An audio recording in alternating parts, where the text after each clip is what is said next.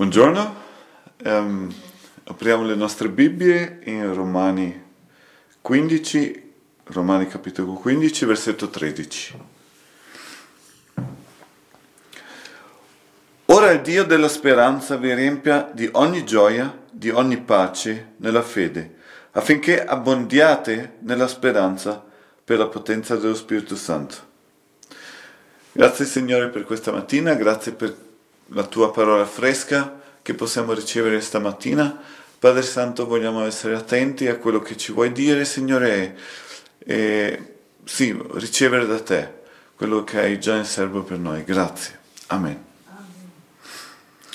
I mesi di dicembre e gennaio non sono stati mesi molto facili per me. Ho avuto un po' di sentimenti di inferiorità nei confronti del lavoro, molti pensieri negativi e quindi non avevo proprio sempre gioia e pace nel mio cuore. E quindi mi mancava anche un po' la prospettiva e la speranza per i, da venire.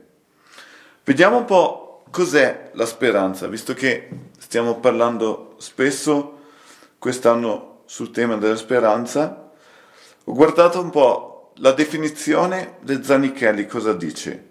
Dice speranza è l'attesa fiduciosa che se verifichi qualcosa che si desidera e si considera un bene. Speranza è l'attesa fiduciosa. E poi dice qua nel versetto 13 di Romani 15 che Dio, il Dio della speranza, Dio è, nostro, è la nostra speranza. Lui ci dà questa fiducia nel futuro. Lui ci dà, attraverso di lui abbiamo l'ottimismo su ciò che il futuro ci riserva. E come mai? È semplice, perché Gesù è morto per noi sulla croce. E se crediamo in Lui, se crediamo in Gesù lo accettiamo nella nostra vita, noi avremo la vita eterna. Questa è la speranza che abbiamo in Dio, in Gesù, per la nostra vita. Ora, questo Dio della speranza ci vuole riempire, ci vuole saturare e far sì che questa speranza veramente possa crescere. E la prima cosa che ci vuole riempire è la gioia, ci vuole dare la gioia. Questo è uno dei caposaldi della vita della fede e la caratteristica è la gioia.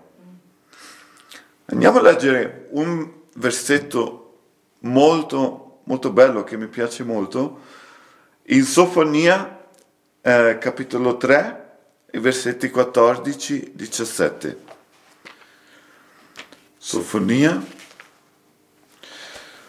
capitolo 3, versetti 14 fino a 17. Dice, prorompi in grida di gioia, o figlia di Sion, alza grida di esultanza, o Israele, rallegrati ed esulta con tutto il cuore, o figlia di Gerusalemme. Il Signore ha revocato le sue condanne contro di te, ha scaricato il tuo nemico, il re di Israele, il Signore, in mezzo a te. Non dovrai più temere alcun male. Quel giorno si dirà a Gerusalemme, non temere, o Sion, le tue mani non si indeboliscono, il Signore il Dio, il tuo Dio, è in mezzo a te, come un potente che salva. Egli si rallegrerà con grande gioia per causa tua, ti acquieterà nel suo amore, esulterà per causa tua con grida di gioia. Ora qui è un versetto molto bello che ci mostra vari motivi per cui possiamo essere gioiosi e avere motivo di gioia. Il primo è che, come dice il versetto 15, il Signore ha revocato le nostre condanne. Gesù ha pagato per i nostri peccati sulla croce. Non c'è più condanna per noi, non c'è più giudizio per noi. E in tal modo Lui ha scacciato via i nostri nemici, ha sconfitto la morte sulla croce, ha sconfitto Satana sulla croce e noi avremo vita eterna. Questo è il primo motivo per cui possiamo essere felici, pieni di gioia.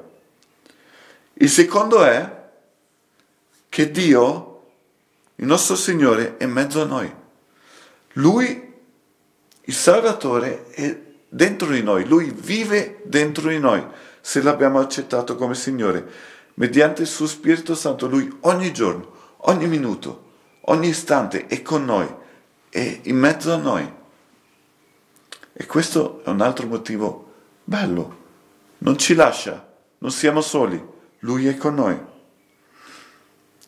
E l'ultimo motivo che ho letto da questo versicolo, che Dio è felice, Lui si rallegra con noi, insieme a Lui. Eh, il versetto 17 dice, Egli si rallegrerà con grande gioia per causa tua, si acquieterà nel suo amore, esulterà per causa tua con grida di gioia. Lui non solo si rallegra, si esulta con grida di gioia per causa nostra. Questo, secondo me, è un altro motivo per cui possiamo essere felici. Dio è felice di noi, Dio è felice con te, si rallegra con te grandemente. La gioia sembra una cosa automatica che viene da sé? No, e anzi a volte ci sono delle circostanze che rattristano e ci tolgono la gioia. Allora è importante riporre di nuovo l'attenzione sul Signore, su di Lui e farci riempire della sua gioia. Spesso la nostra anima ha bisogno di un incoraggiamento esplicito, di rallegrarsi. E lo leggiamo questo spesso nei salmi. Infatti un strumento molto buono è la lode. Se noi ci mettiamo a lodare il Signore nello Spirito, il suo Spirito Santo ci può riempire e ci può anche riempire della sua gioia di nuovo. E tutte le cose negative, tutte le cose che ci rattristano, perdono rapidamente la loro importanza perché vediamo di nuovo Lui e il nostro spirito è riempito da Lui della sua gioia. Un altro caposaldo nella vita di fede è la pace. Dio vuole anche riempirci della sua pace. Anche qui ho scelto un, un versetto molto uh, incoraggiante su questo tema che si trova in Filippesi 4. Filippesi capitolo 4 ai versetti 4, 6 e 9, fino a 9. Dice, rallegratevi sempre nel Signore, ripeto, rallegratevi. Versetto 6, non angustiatevi di nulla, ma in ogni cosa fate conoscere le vostre richieste a Dio, in preghiere e suppliche, accompagnate da ringraziamenti. E la pace di Dio, che supera ogni intelligenza, custoderà i vostri cuori e pensieri in Cristo Gesù. Quindi, fratelli, tutte le cose vere, tutte le cose onorevoli, tutte le cose giuste, tutte le cose pure, tutte le cose amabili, tutte le cose di buona fama, quelle in cui eh, c'è eh, è qual- qualche virtù e qualche lode siano oggetto dei vostri pensieri. Le cose che avete imparato e ricevute, udite da me, vi stima e fatele, il Dio della pace sarà con voi. Ci sono a volte diversi fattori che ci possono togliere e rubare la pace. Questo possono essere preoccupazioni, possono essere pensieri negativi e possono essere anche circostanze negative come malattie, come disoccupazione, come morte. Questi possono rubarci queste cose, la pace. Ma Paolo ci fornisce qui tre strumenti molto efficaci per invece essere riempiti della pace. Il primo è portare le cose davanti al Signore in preghiera, in suppliche. qualsiasi cosa mi affligge, qualsiasi cosa che viene nella mia vita, possiamo portarlo sulla croce, possiamo portarlo in preghiera davanti a Lui, davanti al Signore sulla croce. Così questo peso non è più su di noi, ma lo rivolgiamo direttamente sul Signore. E la cosa, il secondo strumento molto importante è ringraziamento. Io inizio a ringraziare il Signore per qualsiasi cosa e poi ci renderemo conto che ci sono tante cose per cui possiamo ringraziare, ci sono tante cose buone e positive, molto di più probabilmente delle cose negative che ci stanno affliggendo in quel momento. E ringraziando impariamo anche a essere veramente grati al Signore, riconoscenti per quello che Lui ha già fatto e Lui sta facendo nella nostra vita. Infine, Paolo ricorda di avere dei pensieri positivi, pensieri, pensare solo alle cose positive, solo alle cose vere, le cose onorevoli, le cose giuste, cose pure, cose amabili, le cose di buona fama, eh, le cose di cui eh, c'è qualche virtù, qualche lode. Queste cose dobbiamo concentrare i nostri pensieri su queste cose. Io sto leggendo un libro molto, molto buono che mi sta aiutando molto, parecchio, che si chiama eh, Il potere del pensiero positivo. È un libro di nome Vincent Pale e questo proprio insegna come pensare positivi, come allenare la mente al pensiero positivo e con vari, varie pratiche molto utili, ma con questo uno scopre che eh, le cose non sono, non stanno così come sto immaginando, non stanno tanto negative le cose, anzi le cose sono buone. E c'è sempre un, un lato positivo che posso vedere nelle cose. Se pratichiamo questi tre esercizi, portare le cose in preghiera davanti al Signore, ringraziare a Lui e allenarci nel pensiero positivo, le cose eh, negative, le influenze negative non avranno più spazio nella nostra vita e non, non avranno più eh, dominio su di noi. E allora, come dice qui, nel versetto eh, Filippesi 4, il versetto 7, e la pace di Dio che supera ogni intelligenza custodirà i vostri cuori, i vostri pensieri in Cristo Gesù.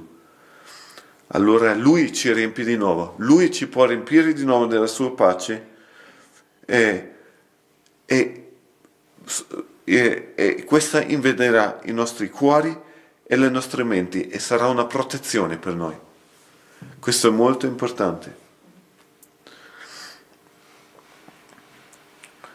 E ora cosa succede? Se ci lasciamo riempire della gioia del Signore e della sua pace, allora la speranza del Signore può crescere in noi può diventare forte, può abbondare di nuovo dentro di noi.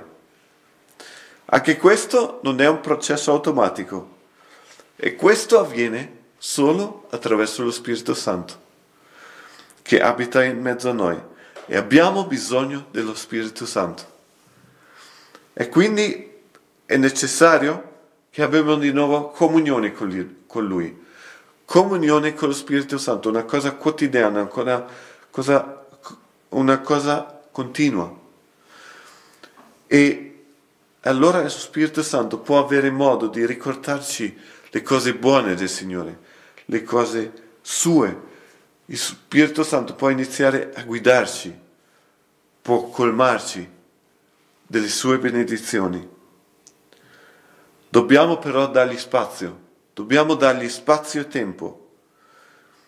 Dobbiamo abbiamo bisogno di passare del tempo in preghiera con Lui e vivificare questo relazionamento con Lui. E se facciamo questo, allora la nostra speranza diventa di nuovo viva, perché trascor- corriamo tempo col Signore vivente, Dio che è vivente. Allora, come va la nostra vita di fede? Come, va, come sta andando?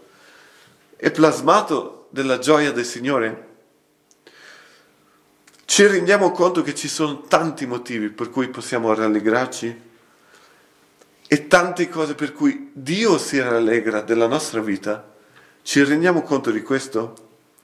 Forse abbiamo di nuovo bisogno di passare un momento di lode, di adorazione in Lui e far sì che questa gioia possa di nuovo riempirci, possa venire dentro il nostro cuore. Come sta il nostro cuore?